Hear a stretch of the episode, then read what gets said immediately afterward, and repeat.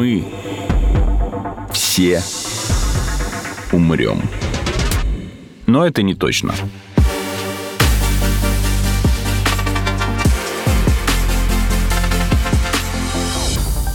Здравствуйте, это подкаст «Мы все умрем, но это не точно», где мы с научной точки зрения изучаем, что готовит Земле и людям обозримое будущее. Меня зовут Артем Буфтяк, мой коллега-соведущий, друг, брат, сват, кум э, Игорь Кривицкий. Я только хотел тебе сказать, что ты без души как-то говоришь, но вот сейчас меня в эту душеньку кольнуло Отлично. твое приветствие, поэтому Э, ты Был молодец. у нас недавно эпизод, э, посвященный фотонике, и я сейчас задумался о том, что я все время вижу тебя в прошлом, потому что пока до меня долетит свет, ты уже другой Игорь Кривицкий. Это правда. В котором произошло... Не тот, что прежде. изменений.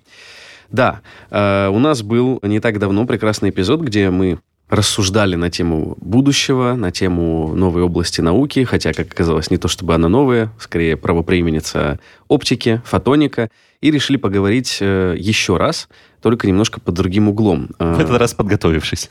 ну, условно можно сказать так, да. Эксперт у нас все тот же, замечательный, прекрасный профессор Сколтеха Аркадий Шипулин, заместитель директора Центра по фотонике и квантовым материалам. Здравствуйте, Аркадий. Здравствуйте, Артем. Спасибо, меня тоже кольнуло. Отлично.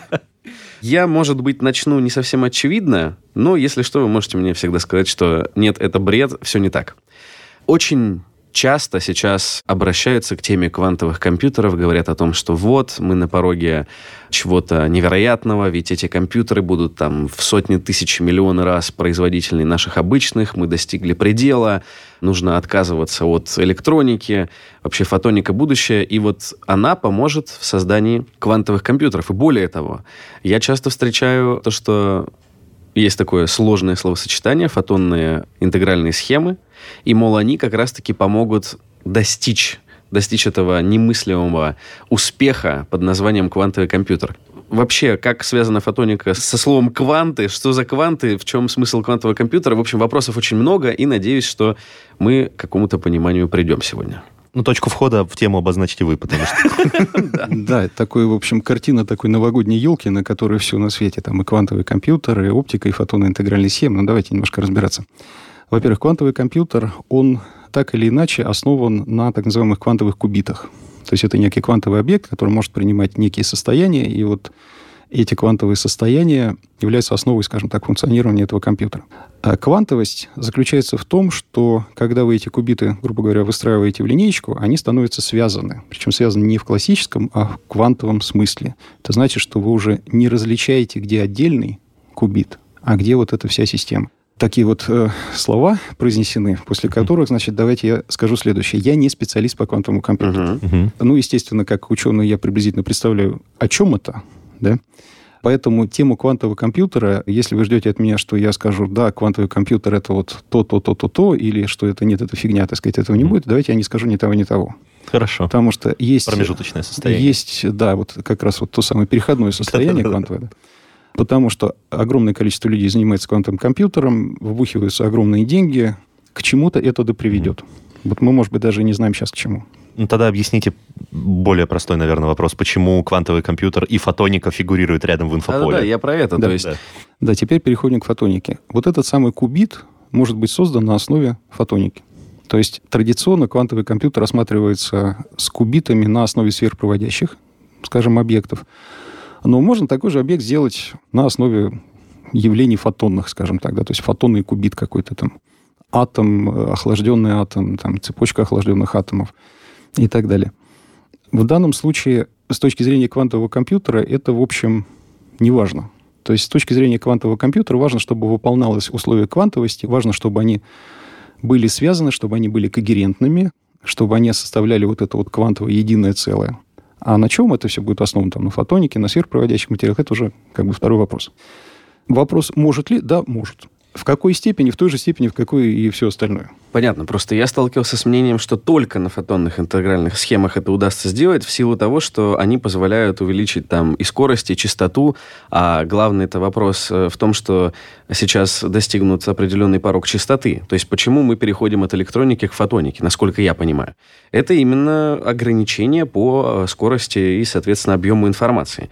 Но тут другой вопрос. Мне показалось это ироничным, а вы скажете, оправдана моя ирония или нет. Вот э, не буду говорить, что там, насколько компетентны люди, которые заявляют подобное, но говорят о том, что фотоника, она все похоронит электронику, от нее откажется, это все прошлый век, у нас впереди только фотоника. Но если я хоть немножко разобрался, фотонные интегральные схемы. Интегральные схемы это ну, микросхемы, это совокупность как бы транзисторов, ну, чего угодно. Это, то есть термин, он не специфичен именно для фотоники. Интегральная схема это широкое понятие. И вот, если я правильно понял, то там все равно применяется электроника. То есть в фотонных интегральных схемах для того, чтобы соединить как раз-таки фотонную часть с обычной электронной, у нас там есть лазер, передача информации, но дальше-то ее все равно приходится приземлять на уже известные нам обычные элек... ну, электронно-компонентную базу, условно говоря. Правильно или нет? Абсолютно правильно. Я бы, э, если бы встретился с людьми, которые сказали вам, что все электроника, значит, нам больше не нужна, все будет основано на фотонике. Ну, у меня есть много вопросов к этим людям, скажем так. Если они на них ответят, я буду крайне благодарен. Они пишут в научных изданиях, к сожалению. Рецензируем их. Вы знаете, нет, нет? Давайте вот я э, одно отступление сделаю лирическое. Есть такой замечательный человек, Константин Симовский, который тоже э, российский физик, он советский физик, потом переехал в Финляндию. Вот он работает в Финляндии сейчас в университете Альтом. Так вот, в свое время, в 2001 году, он сделал такое исследование. Он взял, по-моему, тысячу с лишним статей, которые были напечатаны в журнале «Физреф». «Физреф» — это долгое время считалось вообще топовый журнал, то есть вот, э, напечататься в «Физреве» это было просто фантастикой. Вот сейчас э, фантасти... ну, даже не фантастикой, а считается, что ну, это... Вверх вы, вы уже, да, при, принадлежите в, не, к нек, в некий клаб уже вошли, ага. да, что вы уже напечатались в «Физреве». Сейчас этот клаб немножко сместился наверх, то есть это Science Nature. Вот Физреф уже так как-то все-таки чуть-чуть пониже считается, но тем не менее это топовый журнал.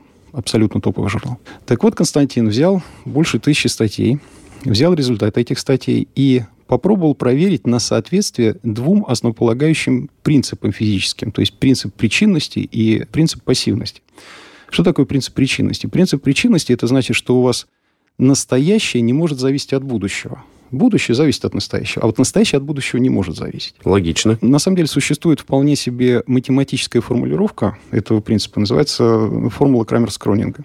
Так вот, в оптике эти формулы достаточно легко проверить. Ну, плюс-минус, естественно, легко. То есть, ну, можно. И проверка заключалась вот э, на соответствии вот этому принципу э, Крамерса-Кронинга, то есть принципу причинности. То есть вообще люди понимают, о чем они пишут или нет около 50% результатов, напечатанных в физрыве, противоречило принципу причинности, то есть не соответствовало формулам Крамерса-Кронинга. Однако. Да. Это был очень интересный как бы вывод. И Константин, я очень хорошо помню эту конференцию, когда Константин вышел, у него был то ли кино доклад, то ли какой-то такой, ну, в общем, кино, по-моему, у него был на конференции. То есть это такой доклад на, на всю конференцию. Большая честь, как бы, когда вас приглашают и просят вас сделать такой доклад.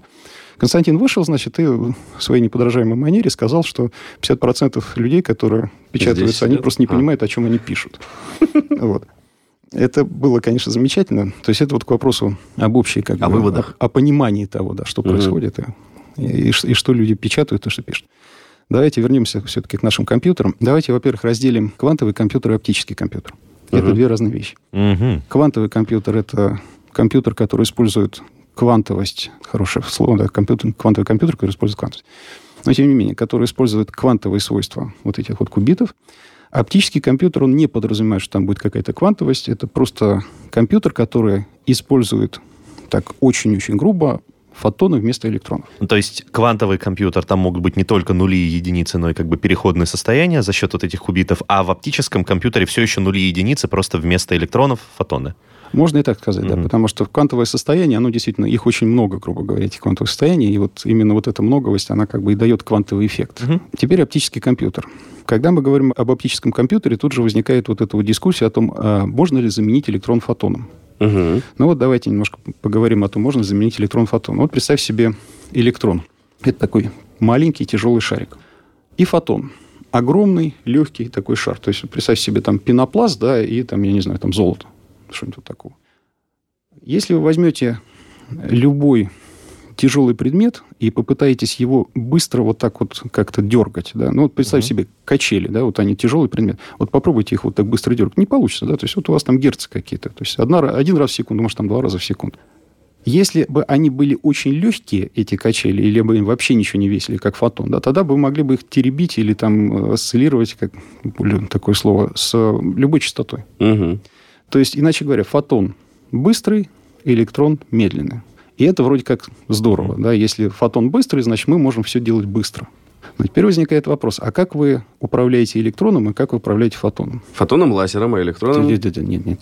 Все. Если летит Ошибка. электрон, и вы ему говорите, нет, лети не туда, вот лети туда. Вот что вы делаете? Вы прикладываете к нему электрическое поле, и он летит туда. Mm-hmm. Почему? Потому что электрон обладает зарядом. И им очень просто управлять. Вы притягиваете или отталкиваете электромагнитным да, ну, излучением, да, да, да, да. Это есть магнитный отклик, о котором нет, вы говорили в прошлом нет, эпизоде? Нет? Нет? Окей, нет, ладно. Нет, это просто взаимодействие Я заряженного... попробовал, у меня не получилось. Ничего, нормально, попробуем еще раз. Итак, электроном, как заряженной частицей, легко управлять. Транзистор, который является основой любой техники, любого там компьютера, всего чего угодно. Да. И мы Все управляем электроном. Итак, мы управляем удобно, электроном, просто. очень удобно. Транзистор – это что такое? Это объект, это вот элементарная частица любого компьютера, где вы можете, прикладывая внешнее поле, управлять электроном. То есть то ли его пропустить, то ли его, значит, заблокировать. Фотон зарядом не обладает. Каким образом вы им собираетесь управлять? То есть вы прикладываете электрическое поле, а фотону, собственно, по барабану ну, летит себе, летит. Да. Что-то другое надо прикладывать? Вот смотрите, электрон с электроном взаимодействует. Они обладают зарядом, каждый из них э, создает электрическое поле, соответственно, через а. него есть взаимодействие. Фотон с фотоном не взаимодействует вообще. Они пролетят друг сквозь друга и не заметят друг друга. Даже так? Да. Угу. Поэтому управлять фотоном довольно сложно. Для этого нужны большие интенсивности, потому что любое управление фотоном – это так называемый эффект нелинейности. То есть вы управляете фотоном через среду. Вы что-то делаете со средой, среда меняется, и это изменение чувствует фотон, и поэтому он летит в одну сторону, грубо говоря, или в другую Офигеть. сторону. И для того, чтобы управлять таким вот образом фотоном, нужны ну, большие интенсивности. Я сейчас не говорю о том, что вы можете взять, например, там свет и завязать его в узел. То есть, ну, берете волокон из световода, завязываете его, и, и вот вам управление. Ну, то есть, Но, мы среду завязали в узел, среду завязали а в узел. он подчиняется да. условиям среды. Но так, чтобы вот генерировать потоки нулей единиц, например, да, когда вот нужна единичка, когда единичка, ну, то есть либо подавлять фотон, либо давать ему дальше, вот для такого процесса нужна нелинейность. И все системы информации, которые работают сейчас, у нас коммуникационные системы, то есть они работают очень просто. Прилетает фотон, есть некая среда нелинейная. Вы изменяете свойства этой среды внешним электрическим полем, то есть подаете напряжение. Угу. Фотон, пролетая через такую измененную среду, меняет свои свойства, и в результате этого, и в результате там, еще одного эффекта, вы либо его гасите, либо его пропускаете. Вот получается поток нулей единиц. Транзистор, короче. По сути? Ну да, да, можно так сказать. Можно сказать, что это транзистор. Электроника в этом смысле, она никуда вы от нее не денетесь. Вот если бы можно было фотоном управлять не электрическим сигналом, а оптическим сигналом, угу. это то, что называется all optical, там, все на свете processing, то вот тогда бы, да, тогда бы мы сказали, все, нам электроны не нужны, мы остаемся с фотонами, благополучно, значит, давайте вот с фотонами дальше жить. Да, и если это действительно бы состоялось, то тогда вы могли бы управлять фотонами с гораздо большими скоростями, чем вы управляете электронами. Опять же, потому что электрон тяжелый, фотон легкий. И теперь поехали дальше. Хорошо, вы научились управлять фотоном. Но, как я уже сказал, фотон, он большой, угу. электрон маленький. Поэтому, когда вот мы сейчас слышим там 28 нанометров, там 7 нанометров, 3 нанометра, вообще там куда-то ушли. Когда транзистор становится чудовищно маленьким, чудовищно, потому что ну, 28 нанометров это... Угу. То есть это не значит, что сам транзистор 28 нанометров. Технология просто... Там некая такая цифра, которая но, ну, тем не менее, оно становится все меньше, меньше, меньше. Да. Угу. С фотоном вы такую шутку не сделаете, потому что фотон все равно должен... То есть ему нужно какое-то пространство, ему нужен какой-то объем. То есть ниже там нескольких сотен нанометров для того, чтобы в них существовал вот этот вот фотон, вы не опуститесь. Поэтому таких маленьких размеров, как сейчас, вот для того, чтобы сделать там телефоны наши, там все вот эти вот маленькие-маленькие электрические устройства, такого не будет вообще. Никогда. Угу. Поэтому если вам говорят, что на фотонике можно создать еще меньше, чем на электронике, вот это вот, ну... Ложь. Ну, скажем так, некорректное высказывание, да? Угу. Тем не менее, повышение частоты и повышение объема информации, конечно, оно связано с использованием фотонов, плюс электроника или просто фотоника. Но на данном этапе развития это, конечно, электроника плюс фотоника. Никуда от этого не деться.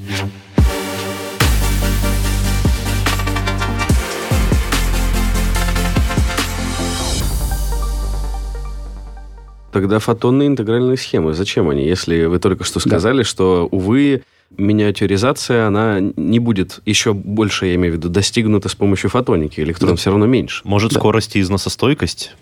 Это будет ее качество какие-то, отличающие от традиционных микросхем? А, ну вот давайте посмотрим, что происходило с электроникой. Я думаю, что вы еще не помните ламповые всякое аналоговые. такие аналоговые. Изучали. Да, изучали. В музыке. Транзисторы да. на лампах были. Да вся вот, электроника да, была да, на лампах, да. да. да.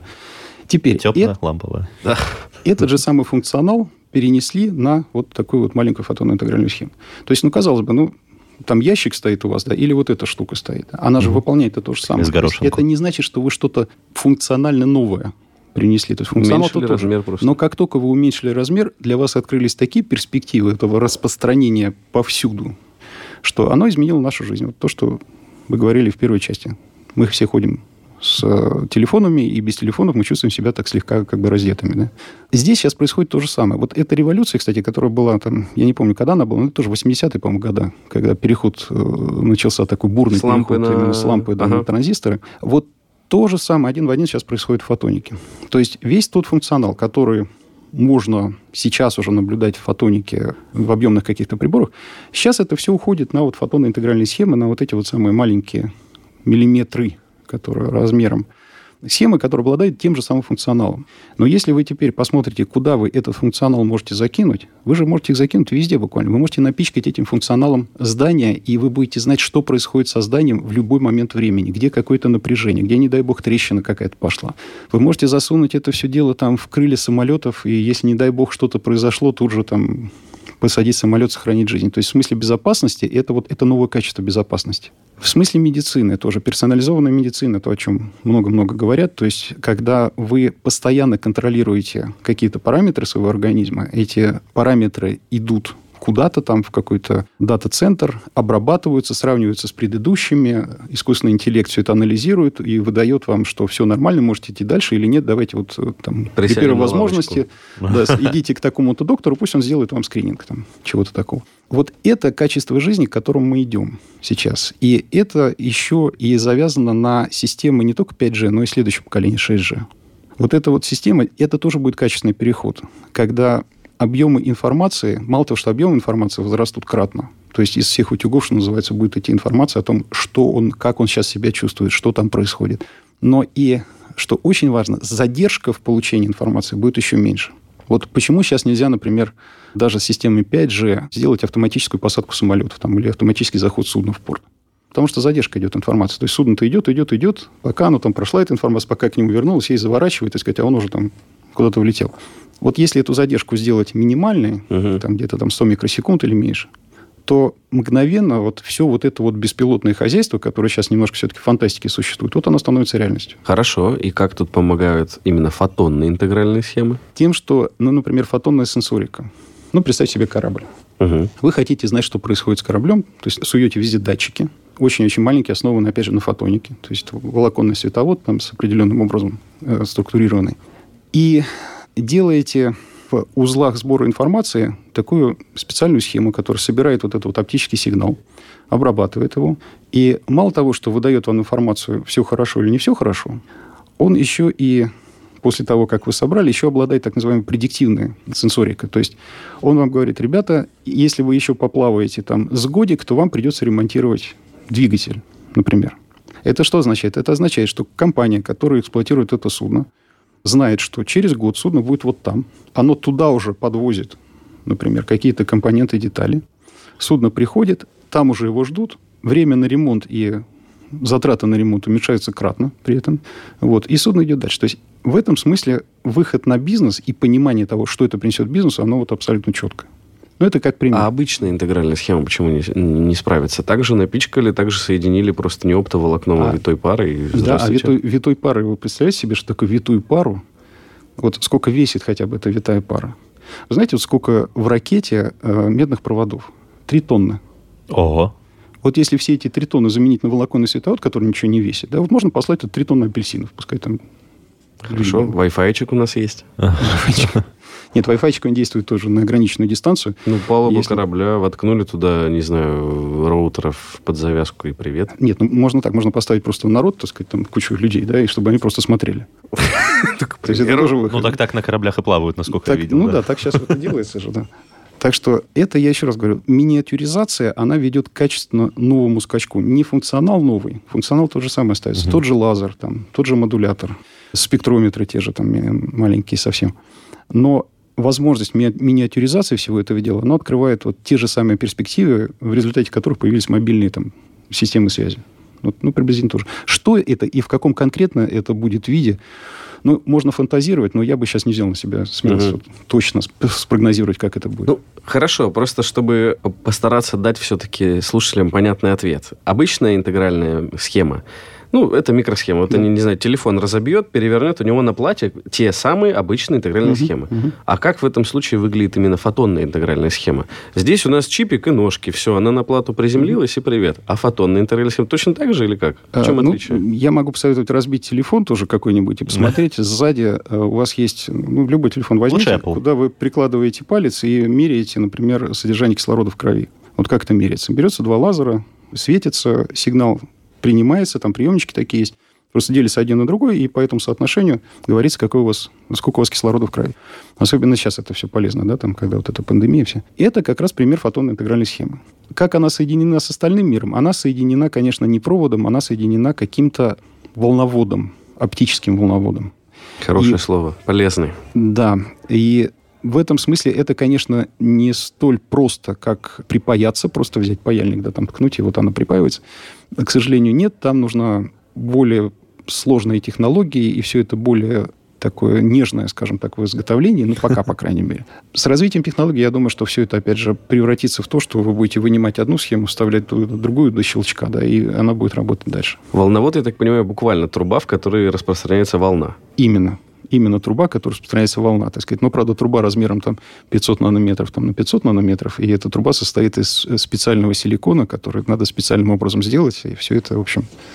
Ну, в общем, да, труба. Такой вопрос по поводу материалов. Я столкнулся с очень интересным словом, которое меня поставило даже в какой-то момент в ступор. То, что в фотонных интегральных схемах применяются плазменные волноводы. Плазмонные, не плазмонные. Да, да, да, точнее, даже. плазмонные э, волноводы. И я изначально как-то вот именно как раз-таки словил э, ассоциацию с плазмой и думаю, как так, плазма, вещество, четвертое состояние, что, что происходит. Но потом, да, начал разбираться, есть слово плазмон. Так вот, почему э, неразрывно с фотонными интегральными схемами идет использование плазмонов, что это такое, почему они так популярны, если речь идет именно о фотонике? Вот смотрите, мы начали разговор с того, что электрон, он маленький, тяжелый, но им легко управлять. Мгм. Фотон большой, легкий, но им сложно управлять. И, естественно, люди стали задумываться, а как бы сделать так, чтобы соединить эти две субстанции, чтобы они вместе существовали? То есть, чтобы оно было маленькое, как электрон, в то же время распространялось э, так же быстро и спокойно, как фотон. И люди как раз и придумали плазмон. Плазмон – это состояние, связанное состояние между фотоном и электроном. Придумали как концепцию или уже создали? Не-не-не. не- Ну, это созда- создала природа, то есть люди просто нашли, что вот А. оно есть. То есть это не метавещество Нет, какое-то? нет. Ага. А вообще плазмон, Метачастицы. плаз- плазмон создать довольно просто. То есть вы берете диэлектрик, садите на него э, очень-очень тонкую пластинку из металла, золото, например, Мгм. и по ней уже может распространяться плазмон. То есть это некая волна, которая распространяется на границе между диэлектриком и металлом. И она очень сильно локализована на этой границе, то есть она маленькая. Мгм. То есть, если вы просто распространяли фотон, то, что вот я говорил, надо 500 на 500 как минимум нанометров. Мгм, мгм. А если вы то же самое хотите распространять в виде плазмона, то это будет еще где-то там, ну, на порядок меньше. То есть 50 на будет 50 нанометров. Ну, предположим, так, где-то так. Где-то так. М, Вот, то есть, если вы хотите еще больше миниатюризировать это все дело, то тогда, ну, вот надо на плазмоны переходить. Я не уверен, что я понял. То есть это, ну, плазмон, это получается частица Частица. другая. Так, Это или квазичастица. Вот, это началось ква- самое интересное. вкуснятина. Квазичастица – это э, когда у вас электрон закапливается с фотоном, и они распространяются вместе. То есть электрон распространяется вот в этой вот металлической, грубо говоря, слое. Рядом с ним бежит фотон, и вот они так вместе дружненько за ручку. То есть он... А что же он рядом с ним-то бежит? На него же никак не, не может повлиять электрон. У нас же фотон, ему плевать на Он же все без эти заряда. электромагнитные излучения. Ну, Как их связывают? если, если очень просто, то так жизнь устроена, как бы, да? Понял? Вот. А Хорошо. если там посложнее, то это Ну, вот опять же, если я произнесу слова, это собственное решение на границе раздела средств с положительным и отрицательным э, этим самым диэлектрической постоянной, это, я думаю, ничего... не- То есть это со свистом вылетает. да? Да. В дырочку размером 50 на 50, да? Да. Поэтому вот давайте просто представим себе, что фотон и электрон, они вот дружно берутся за руки и идут по вот этому границу раздела, по этой границе раздела. Хорошо, тогда все равно вопрос, как бы, ну, фотон, он, размер-то его не меняется от этого, почему, как бы, размер вот входного отверстия может быть при этом меньше? Квазичастица. То есть в данном случае это квазичастица. Это не фотон и не электрон. Это что-то между ними. Гибрид Мгм. какой-то, Это гибрид. слияние. То есть он больше, чем электрон, но меньше, чем фотон. И свойствами обладает одновременно и тем, и того, и, И другого. того, и того, да. А потом на выходе мы его раз и превратили обратно в фотон и электрон? А это уж как вам будет угодно. То есть, э, если вы хотите работать с фотонами, вам надо генерить фотон, вам надо его распространять, вам надо его детектировать. Если вы хотите э, то же самое делать с электронами, например, да, вам надо фо- электрон куда-то провод э, выпустить, и на Мгм. том стороне поймать. А если вы хотите работать с квазичастицами, вам надо источник квазичастиц, вам нужен волновод для того, чтобы они распространялись, и приемник квазичастиц. Это другая физика, это ну, немножко другая Мгм. физика. Но скажем. они тоже применяются для передачи информации. Собственно, там просто частоты выше, чем у Могут электронов, применить. насколько я понял. Значит, вот вопрос, применяются они или нет, э, значит, однозначно нет, потому что это все-таки технология такого А, будущего. рассматриваются, точнее. Рассматриваются Извините, качестве, я просто да. в будущем нахожусь уже. Ты тоже из другой физики немножко. Мы все умрем.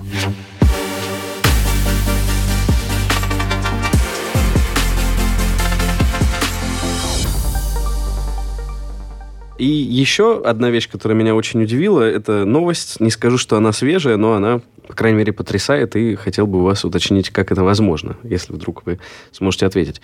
Значит, Джефф Кимбл из Калифорнийского технологического института, это США, если кто-то забыл, что Штаты есть не только в Индии, вместе с коллегами построил первый образец фотонной интегральной схемы, которая способна оперировать отдельными атомами. И при этом э, сравнительно дешева в изготовлении и проста в использовании. Ну, это как он заявляет. При помощи фотонов новые интегральные схемы, значит, смогут легко записывать и перезаписывать информацию на отдельных атомах, что значительно еще увеличит миниатюризацию. И базовый носитель это уже не там пучок фотонов, там, а вот конкретно один какой-то конкретный атом. И как вообще возможно управлять одним Одним атомом и еще и записать на атом информацию. Окей, там у нас есть электроны, вот они бегут, нули единицы, есть фотоны, тоже нули единицы. А как можно на атом записать информацию? На самом деле все довольно просто. То есть, э, ну вот, скажем, если вы хотите записать информацию карандашом на бумаге, что вы делаете? Вы проводите черту какую-то, да? То есть вы изменяете свойства среды в данной точке. И этим вы записываете информацию. Можете записать там просто набор нулей единичек, да, ну, так, если уж про слова не говорить, да, Точек просто даже. точек, да, э, морзяночка такая. Что такое атом? Атом – это, как вы знаете, ядро с электронами, которые вращаются вокруг ядра. У сложных атомов или у молекул есть состояние, когда ну, вот есть основное состояние, в котором оно существует как бы в свободном, да, там, в расслабленном, скажем так, состоянии. Это основное состояние. Вольно. Да, и э, вы можете его возбудить, перевести на какое-то другое состояние. То есть электрон переводится на другой энергетический уровень. Мгм. В основном, если вы переводите электрон на какой-то другой энергетический уровень, он через какое-то время достаточно быстро релаксирует обратно. Но есть такие состояния, когда вы их переводите туда, они там живут довольно долго. Мгм. Так же и здесь. То есть, если вы вот что-то такое нарисовали на бумажке, ну, какое-то время это живет. Да? Потом это стирается, там, не знаю, теряется. Вот. Так же и здесь. Вы переводите, и вот была, был ноль, да, вы перевели, вот единичка стала. Понял. Ага. То есть я получил атом, смотрю, что у него электрон на другом уровне, и это единичка. Да. А на том же уровне ноль. Да? Понял. То есть это все еще, просто. все еще нули и единицы, просто теперь это кодируется возбужденным атомом или спокойным, получается. А это всегда нули единицы. То есть, что бы вы ни взяли, это всегда нули единицы. Понятно, Ну, если либо более, говорим, либо да. более сложные какие-то э, в цифре, то есть существовать в цифре, это существовать среди нулей единичек. Ну не, ну как раз, кстати, атомы, это мы, мы же можем брать более сложные атомы, как бы с большим количеством энергетических уровней электронов в них, и, соответственно, типа более возбужденные, менее возбужденные, больше электронов на высоких уровнях, меньше. То есть некие вот переходные состояния могут быть здесь. Может быть, и это может соответствовать, например, там, многоуровневой системе модуляции. То есть э, вы же можете передавать информацию там не только нулями и единичкой, а там 0, 1, 2, например. Ого. Или 0, 1, 2, 3, 4. Вот несколько Мгм. уровней. Да? И вот сочетание этих уровней, то есть где находится, вот оно у вас э, идет кодировка. То есть это более плотная кодировка, но э, она, скажем так, более чувствительна к разного рода факторам, которые разрушают эту, это состояние. То есть есть шанс, что придет, и один электрон, например, соскочит, и тут уже у нас потеря. И дальше цепная реакция. Потеря информации – это, на самом деле, это очень фундаментальное такое свойство любой информационной системы. Вы всегда теряете информацию. Ну То да. есть это, это фундаментальное свойство. Это так же, как э, диссипация энергии – это фундаментальное свойство. То есть вы не можете накопить энергию без диссипации, она всегда будет диссипировать. Также информация, если вы ее накапливаете, всегда будут ошибки какие-то. Мгм. И причем это настолько универсальное свойство информации, что вот э, то, что мы сейчас наблюдаем с вирусом, с этим ковидным, это же то же самое. То есть там постоянно идет ошибки в воспроизведении вируса, И он и эти ошибки, да, приводят к мутации. Вот хорошая аналогия, кстати, очевидная. Ну, то есть понятная. И еще тоже э, один момент. э, Как управлять информацией через- с интересный. помощью атома. Значит, э, институт Макса Планка, он часто фигурирует вообще в изданиях научных, часто там что-то придумывает интересное. Они, значит, поместили атом рубидия в конструкцию между двумя тонкими зеркалами. Зеркала находились на расстоянии полмиллиметра друг от друга. Взяли лазер, направили на эту конструкцию и настроили так, чтобы атом начал отражать свет. Затем направили на атом второй уже управляющий луч лазера с э, другой частотой излучения под прямым углом к первому и настроили, сложно представить, в общем, э, условия прозрачности для прохождения излучения первого лазера через конструкцию. Вот, э, То есть сделали помощью- транзистор, короче. Да-да-да, сделали транзистор. И таким образом система получила два состояния. Прозрачно и непрозрачно. Вот в прошлом эпизоде мы 0,1. как раз-таки говорили Да, про да, прозрачность, непрозрачность. И по аналогии с открытым-закрытым состоянием классического транзистора сделали вот некие фотонные транзисторы. Почему я вообще говорил про квантовые компьютеры в начале? Значит, этот квантово-механический транзистор, его назвали туннельный транзистор с двойным электронным слоем. Он был разработан командой Sandia, и по их данным у вот этой команды устройство способно исполнять триллион операций в секунду, то есть в 10 раз быстрее самых совершенных транзисторных схем, которые сейчас используются в настоящее время. И при этом работает, ну, на одном атоме, по сути. Да. Однако, тут есть важное уточнение, что из-за инертности активной среды скорость переключения будет все равно в э, порядка мегагерца. То есть, как бы у нас вот огромные, огромные невероятные числа, но, увы, у нас вот тут среда активная, и извините.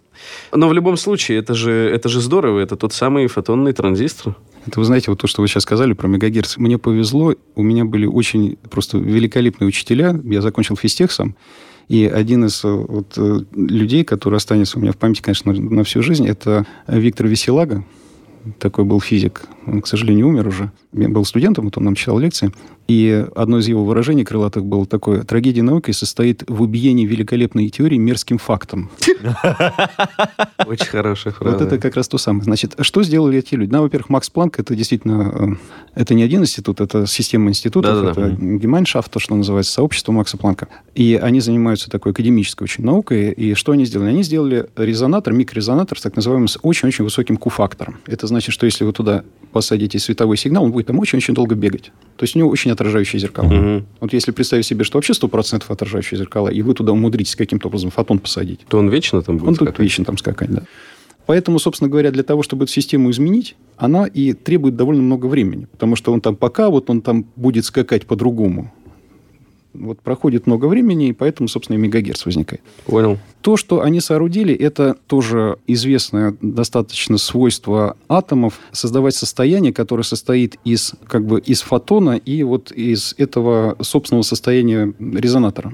Мгм. Я бы не сказал, что там что-то новое. То, что ребята это сделали, замечательно все, как бы, и то, что они продемонстрировали, но я бы так не сказал, что это что-то, что там прям... Ну, это скорее для наглядности я хотел Для- просто добавить. Но да. я просто к чему говорю. У нас э, в Сколтехе есть такой замечательный человек Павлос Лагудакис. Это ученый, который приехал к нам из Саутгемптона, и который работает в Сколтехе и создал лабораторию гибридной плазмоники, которая вот по оснащению это первая лаборатория в Европе. То есть в Европе близко ничего не стояло к тому, какая у него лаборатория. Приезжайте, посмотрите. Просто ради интереса. Мгм. Так вот, Павлос Лагудакис сделал эксперимент, в котором вот таких вот резонаторов То есть отражающих сделано- как раз таки. Отражающих, Ага. да. И между ними там были тоже полупроводниковые там усиливающие среда.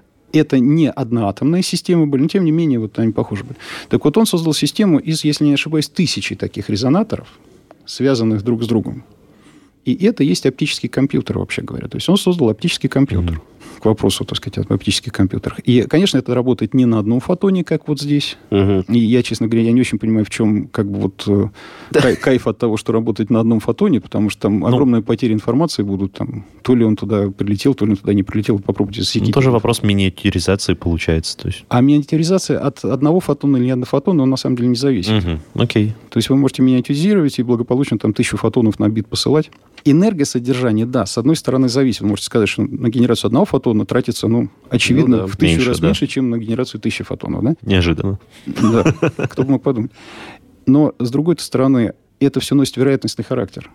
И для того, чтобы скомпенсировать то количество ошибок, которые вы при этом получите, вам придется городить вокруг этого дела еще Мгм. столько, что преимущество такого подхода становится, значит, как-то ну, Понял. под вопросом. А вот этот оптический компьютер из тысячи таких резонаторов, он, ну, насколько он большой получился? Он получился очень маленький, это какие-то миллиметры на миллиметры. То есть это Мгм. просто лучи, которые фокусируются в определенную область. И он полноценный, как, как полноценный компьютер может вычислять при этом А, по вот мощностям это- своим это вот- вычислительным. это хороший вопрос. Компьютер – это универсальная машина. То есть Мгм. вы общаетесь же с компьютером на каком-то языке. Ну да. Вы практически вы можете его заставить считать любую задачу, если эта задача сформулирована в виде уравнений. Понятный ему, да. Понятно ему. Вот то, что сделал Павлос, это не компьютер, это вычислитель. То есть это система, которая позволяет очень быстро вычислять, вычислитель вычислять, но очень ограниченный круг задач. То есть тот круг задач, который можно смоделировать вот этой системой. Мгм. Вот оно что. И, кстати говоря, вот этот Шаг. вот оптический компьютер как таковой, он, скорее всего, ну, если и будет когда-то сделан, то уж не завтра точно, а вот сделать оптический сопроцессор к компьютеру, вот это уже то, что делают люди сейчас. То есть Мгм. есть определенные операции, которые в оптике сделать быстрее. Просто. Мгм. Причем, что интересно, их можно сделать даже быстрее в- аналоговой оптике, а не в цифровой. Мгм. То есть с Мы реальными зеркалами. Да. На фотонных интегральных схемах, извиняюсь. И вот эти фотонные интегральные схемы, они действительно очень-очень быстро выполняют определенную операцию, какую-то одну. И если компьютер, вот он работает, работает, потом ему нужно сделать эту операцию в больших количествах. Он просто запрашивает эту фотонную интегральную схему, она ему там быстренько хлобысь, и потом дальше уже идет опять в электронике. То есть снизить нагрузку вычислительную как раз-таки с Да. э, наших Да, обычных. да. Это как гибридный двигатель у машины получается. Да. То есть наполовину бензиновый, наполовину электрический. Да, да, да. Опять да. ты про свою Теслу. Да иди ты. В завершение почему-то такая мысль пришла. У нас же сейчас есть материалы, в которых э, с помощью электромагнитного поля меняют кристаллическую решетку и, соответственно... Прозрачность. Да, меняют прозрачность. То есть раз у Да, нас конечно. темное стекло, потом раз прозрачное. Мгм. А вот такие технологии, они могли бы гипотетически найти применение в фотонике, потому что вот мне почему-то, когда вы рассказывали про эти два зеркала, между которыми фотон э, перемещается, и, собственно, мы ждем, когда же он там доперемещается. Мгм. Вот с помощью таких... э, или все равно скорость э, изменения Скорость как изменения. раз-таки... Это скорость Понятно. изменений. Во-первых. Во-вторых, это все равно электромагнитное воздействие на среду получается. Ну, фотоны-то которое по и так фотон управляется как бы электромагнитным воздействием на среду, как нам Ну вот сказал Аркадий. можно сделать, вот, например, здесь вот эту комнату, да, из специальных зер- э, не зеркал, точнее стекол. Нажимаете на кнопку, они становятся матовыми. Ох, было бы прекрасно. Мгм. Вот. И это, ну, например, вот в поездах, в Германии это точно, в поездах дальнего исследования, там, когда машинист заходит, у него там прозрачность сначала, потом он заходит, садится, значит, нажимает на кнопку, и бац, и у него матовое стекло, уже не видно, что там происходит в кабине. В японских общественных туалетах тоже такое ну, я в, Ну, в ты интернете пример, конечно, видел. выбрал самый лучший из всех возможных. Наглядный, Артем, наглядный. Ой, ладно, да. Значит, к- от микросхем к туалетам пришли. Спасибо, Игорь. Я рад, что ты мой соведущий. Аркадий Владимирович, спасибо, что пришли к нам еще раз. Было очень интересно. И, собственно, в очередной раз, надеюсь, мы слушателям доказали, что наука — это занимательно, интересно, и никогда она не исчерпает, наверное, пока люди живут, свой потенциал и заинтересованность людей что-то изучать. Вам большое спасибо. И в заключение хотел бы особенно обратиться к молодой аудитории. Ребята, занятие наукой – это очень и очень интересно. И приходите в Сколтех, хотя бы посмотреть, что у нас делается. Спасибо. Спасибо. Вы слушали эпизод подкаста «Мы все умрем», но это не точно. Слушайте эпизоды там, где вам удобно. Например, в приложениях Apple Podcasts, Google Podcast, CastBox или SoundStream, а также на Яндекс Музыке или на Spotify.